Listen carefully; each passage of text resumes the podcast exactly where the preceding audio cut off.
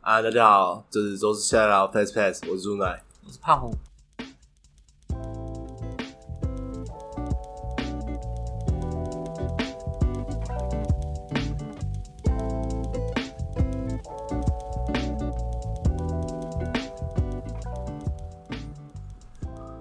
我们这一集要来聊聊双十二要怎么调广告。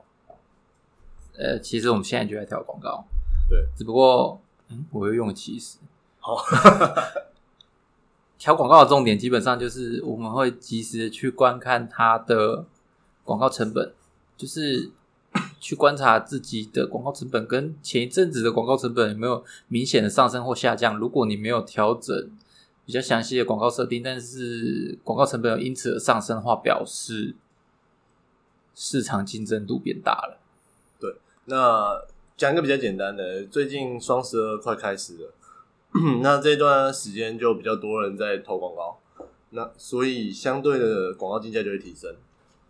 那有一个比较简单的方法，可以直接看广告竞价，但是这是一个基本上广调广告是每天都要做的事情，所以这是一个你每天都要去做的选择。就是你打开广告管理员右上角点一下比较，你可以比较呃两个时间段的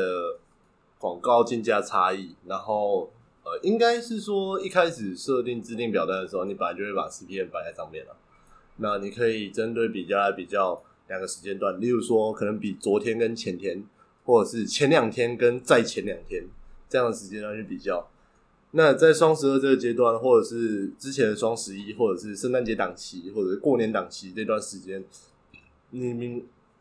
因为一些节日因素，你明显会知道哦，我们有可能会出现广告竞价增加的状况，你就可以用这个方式来确定你的广告预算成效。对，但是不是不是全部的受众设定都会，呃，遇到节日的时候，然后广告成本就会提升。对所以你还是要以实际的状况为主。那像我目前用到比较有感的广告设定，我们可以讲一些啊，就是像是诞节圈选过圣诞节，圣诞节，圣诞节或者长包是送礼，或者呃是玩有具反斗城玩具反斗城这些设这定几个的话，长包，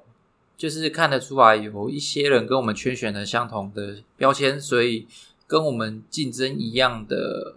受众，所以会变成说造成广告成本的提升，在我们的素材跟呃优化状况都不变的情况下，会是这样子。其实我们应该先讲一下这个东西是 Facebook Facebook 而言，因为 Google 的状态应该不太一样。 Google 其实也是一个竞价的状态，只不过它会因为你圈选的关键字还有素材的关对，系，哦因为关键字本身就区隔开受众了，但对，但 Facebook 而但言不一定。如果两家，例如说两家都是咖啡厂商，啊啊啊，啊对，那那有可能咖啡的进价就会因此变贵。应该说这样说不定，的竞争会更明显，因为你本来就跟他一直都是竞争对手对。如果你从你你有在看广告市场的那个统计报告的话，你就会发现广告市场的曲线是一路往上升的，对，它是慢慢慢慢往上升，所以它就是会上下上下稳上下，定而坚决的成长。对。但是如果上下上下成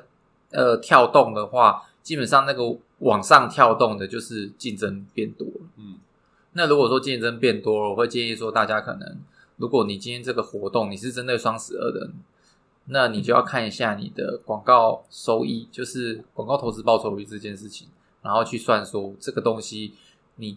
如果你设日预算或者是设总预算的话，你要算说会不会超过你的成本，嗯嗯，对啊，重重点是不要超过成本，甚至说你不要超过你有可能取得的净利啊，你定价之下的净利，对啊，然你后起码要打平啊。对啊，起码要打平，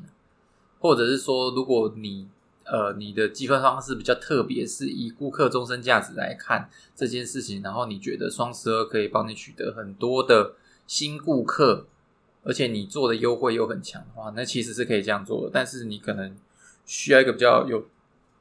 除了短期之外，还有中期跟长期策略的规划。比较适合做这一点啊，而且你要有钱去刷，你少简单简单来讲，就是这其实也是我们现在公司在做广告调整的一个阶层表，就嗯哦是你白板上写的那一串。啊，就是我们会以 ROAS 为指标来判断你现在处于哪一个阶段，对，嗯然后我们会把客户分成几种，但是今天如果要讲这个就太复杂绝，对讲不完。我觉得就很简单的讲啊，就是说你在 FB 上面能不能让第一个让做成生意，然后让 FB 知道你有做成生意，然后再来是这个做成生意能不能让你赚到钱？对对，然后大概是这几个问题吧。然后再来就是最后就是稳定确切的一直赚到钱。对，但是呃，这些这又不是说只下广告就会赚到钱，嗯所以中间又会有很多变因，例如说素材啊，例如说行销活动啊，那例如说你本身我们就产品的产品力啊，其实这个节 目我们也不止在讲广告投放了，嗯，我们其实已经讲了蛮囊括很多东西，但是我们最后都会绕回广告投放的逻辑来讲同样的事情。嗯那哎，顺便来讲一下，嗯，干那个叫什么？你要讲什我么？，突然忘 记你想讲什突么然喷掉，嗯，反正就是我刚刚好像原本是要讲说，嗯，呃，有没有关键字？对我现在就在想那个关键字。你在上一块在讲什么？我们在讲 Royce 之前在讲什么？先做成生意先做成生意，然后 FB 知不知道你有没有做成生意？哦，对啊，嗯我想到我要讲什么嗯，呃，前阵子四八六一直在说什么，他把 FB 广告大量转到 Y Y Y T 去，对，对，然后 YouTube 这件事情让很多不会投广告的人就说，哦，那我就不要投 Facebook 的广告了。嗯哼，但这件事情就有一个，我就做了一个很简单的比喻，就不会因为富佩达出现，然后路边小吃摊就没生意。对。那如果我们来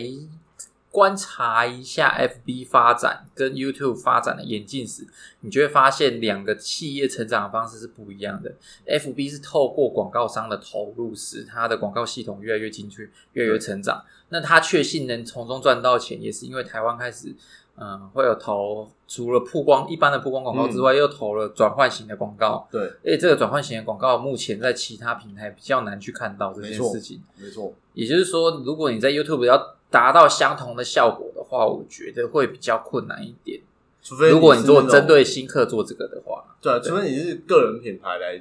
呃，你的个人品牌越大，你的赚的钱会越多的状况。嗯，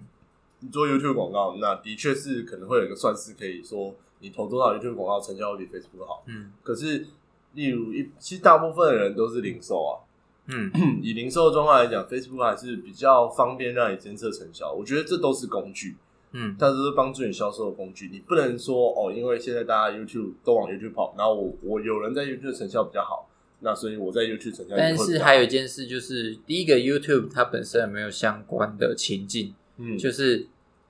第一个他在那边对他投放相关的广告有没有实质的影响力这件事情，对还是他一看过，因为他主要去那边看长片的话，他是不是对于中间的插板、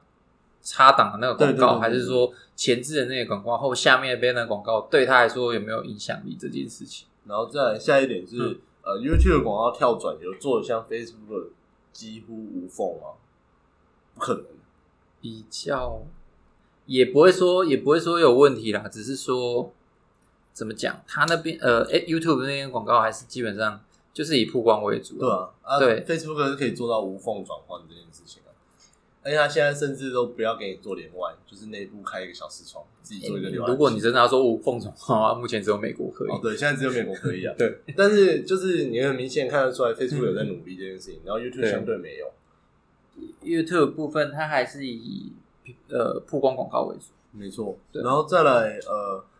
我有在投广的人应该会发现一件事情，因为你用的社群软件，你用社群软件的时间多半会比你用呃 YouTube 或用搜搜寻引擎的时间长，嗯所以其实在做素材的时候，你会比较理解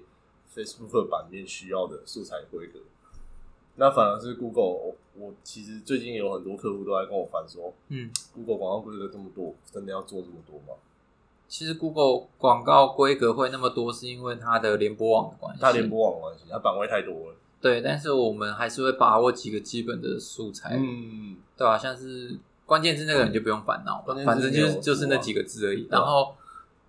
比较难的会是横版的、横宽版的那种 banner，对，因为宽嗯然版后还有长版的它是直接宽 banner，对，然后我们要挑选，就是因为它有个排除名单跟没，错，就是个黑名单跟白名单啊，就是你要在哪边曝光，不想在哪边曝光，嗯嗯，对对，那我们要精确去设到那样子的成嗯绩，对啊，其实嗯嗯最近最近客户都在吵这个，反而说最近双十二问题还好，我觉得客户蛮信任我们的，双十二嘛，我觉得是就有一些我们受众圈选到，如果有很大影响的话，然后又对呃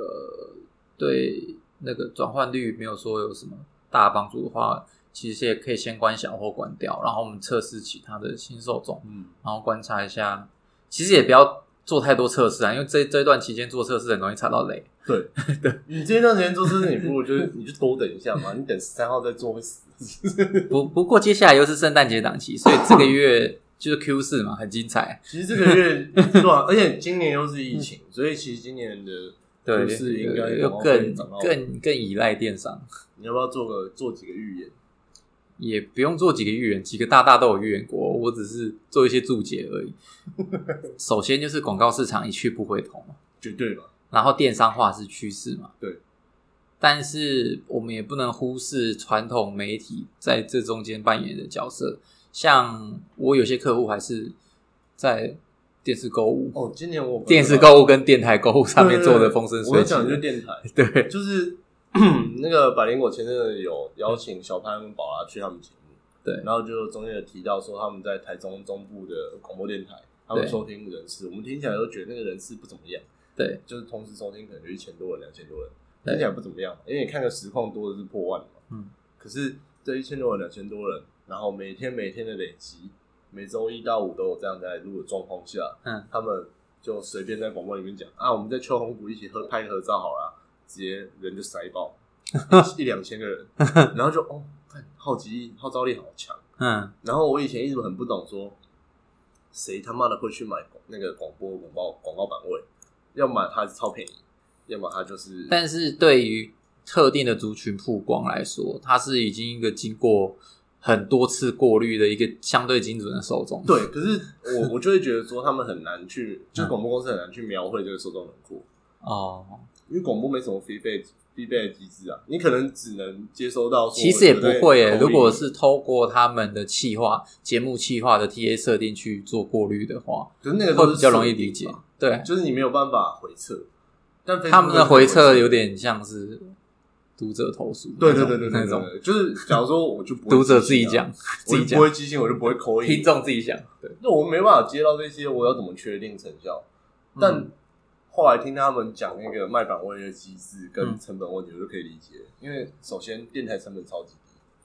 对，然后电台录音成本本身呃，它是前期很长的配置时，间可以摊摊平，对，它可以用花很长的时间去摊平它，嗯所以他们整个成本是低的。再来就是他们广告版位是用小时数去算的，对然后还要加入内容企划的部分，所以他们赚的不只是广告推播费，还有加内容企划，嗯所以这整套加起来，他们其实是一个低成本的行销公司。嗯，那用我这个逻辑，我就可以理解啊，这个版位还是有很强的推播力啊。以现在来讲，对啊，所以其实传统的媒体我是觉得没有视为，反而嗯是更精确的更精去准了细细分受众了，因为会变成说大家的注意力都在不同的媒体上面，所以变成说我们其实做行销的人更更要去研究你的潜在顾客，所以在做让我什么在让我哪来里讲，对双吧十二，如果你觉得广告费真的太贵的话，其实你可以试一试地方电台，嗯或者试一试就是你没有想要去试过的广告版位。现在试也来不及了，我觉得不是，我是我是说，下一次啊如果你你这个月要做这件事情， 这个月一定来不及，比较困难。下一次，下一次对。对对，所以啊，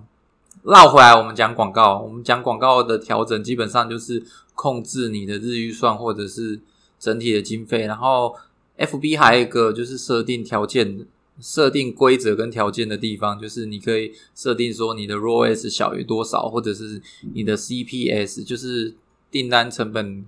低于多少、高于多少的时候，要做关闭广告后开启广告的事情，这些东西你们都可以精确地去设定。但是如果上面这一串话你都听不懂的话，你就不要去设。你这样就来找我们上课。OK，那这集 Facebook 大概到这边，谢谢大家，拜拜。拜拜。